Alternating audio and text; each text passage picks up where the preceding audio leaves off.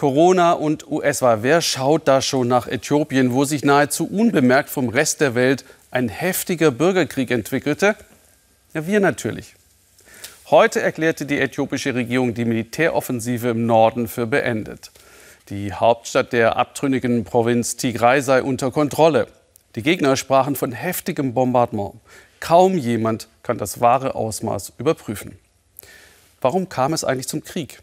Vertreter aus Tigray dominierten drei Jahrzehnte die äthiopische Politik und sie fühlen sich vom 2018 ins Amt gekommenen Regierungschef Abiy Ahmed ausgebotet. Der wiederum lehnte Forderungen nach einem Dialog ab. Norbert Hahn über Leid und Ungewissheit. Eigentlich wollte er die äthiopische Armee verlassen. Aber sein Vorgesetzter bat ihn zu bleiben für einen letzten Einsatz im Norden. Der müsste jetzt eigentlich vorbei sein. Doch Alemito Alemo Kubena sitzt immer noch mit ihrer Tochter Magdis vor den Fotos ihres Sohnes, ohne eine Nachricht von ihm. Ich war Mutter und Vater für ihn. Er ist mein Sohn. Wenn andere schliefen, habe ich hart gearbeitet als Haushälterin, damit aus ihm was werden konnte. Ich hoffe, die Jungfrau Maria bringt ihn mir lebendig zurück. Nicht nur meinen Sohn, alle, denen es so geht. Für meine Mutter wäre es jetzt an der Zeit, sich zur Ruhe zu setzen, nicht um ihr Kind zu weinen, umgeben von dieser Trauer und Unsicherheit.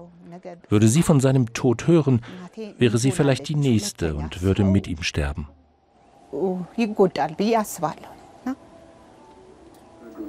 Wenn die Parolen und Nachrichten über den Krieg im Norden aus dem Fernseher flimmern, bekommt die Angst immer wieder neue Nahrung. Manchmal tut mir unsere Nation leid. Wenn ich etwa sehe, wie eine Mutter und ihr Kind in unserem Land abgeschlachtet wurden, und das ist jetzt Realität geworden.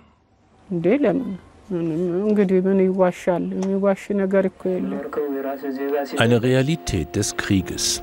Äthiopiens Armee im Kampf gegen den rebellischen Norden. Im abtrünnigen Landesteil Tigray gab es seit Monaten Spannungen. Die dort regierende Befreiungsfront von Tigray TPLF dominierte jahrzehntelang die äthiopische Politik. Dann kam 2018 der aktuelle Regierungschef Abiy an die Macht. TPLF-Chef Gebrezion Gebre Michael wurde nur Verwaltungschef von Tigray.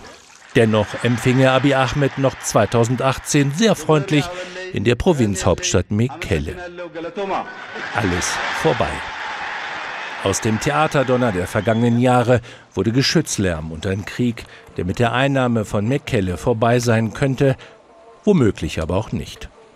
Selbst zur Einnahme der Regionalhauptstadt gibt es keine verlässlichen Informationen. Die Zeitungen schreiben, was verlautbart wird, überprüfen lässt sich kaum etwas. Telefon und Internet sind abgeschaltet, Journalisten werden schon mal ermahnt. Auch der gefragte Analyst der Denkfabrik International Crisis Group, William Davison, wurde aus dem Land geworfen. Propaganda spielt in jedem Krieg eine große Rolle. Im Moment haben wir regelmäßige Pressekonferenzen der Militärs und Regierungen von beiden Seiten. Das Problem ist doch, wie weit kann man ihnen trauen?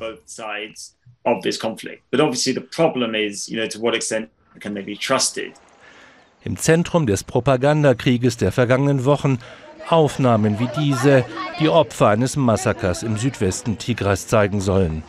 Sicher ist, am 9. November wurden in Maikadra hunderte Menschen erschlagen oder erstochen.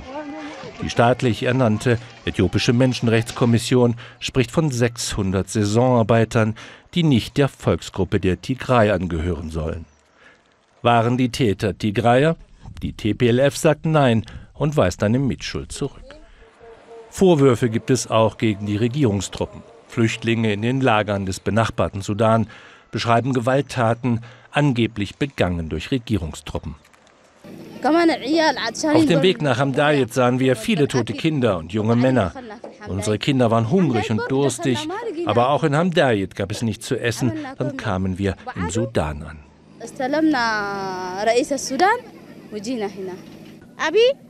Ministerpräsident Abiy Ahmed hat unsere Häuser zerstört. Viele junge Männer sind getötet worden. Je mehr von Gräueltaten die Rede ist, desto mehr Menschen strömen in die Flüchtlingslager, gerade in den Sudan.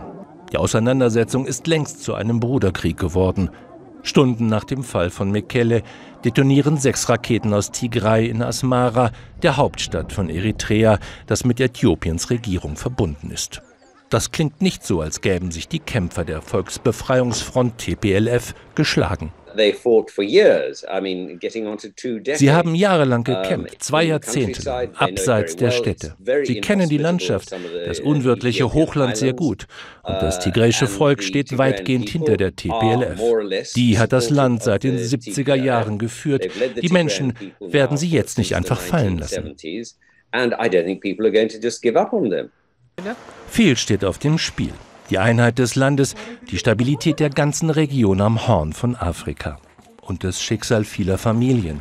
Wer ist am Ende Opfer, wer Täter? Für Alimito Alimogubena, die Soldatenmutter, spielt das keine Rolle. Sie möchte nur ihren Sohn wieder haben. Wenn ich andere in ihrem Schmerz sehe, dann frage ich nicht, ob sie Tigray oder Amhara sind.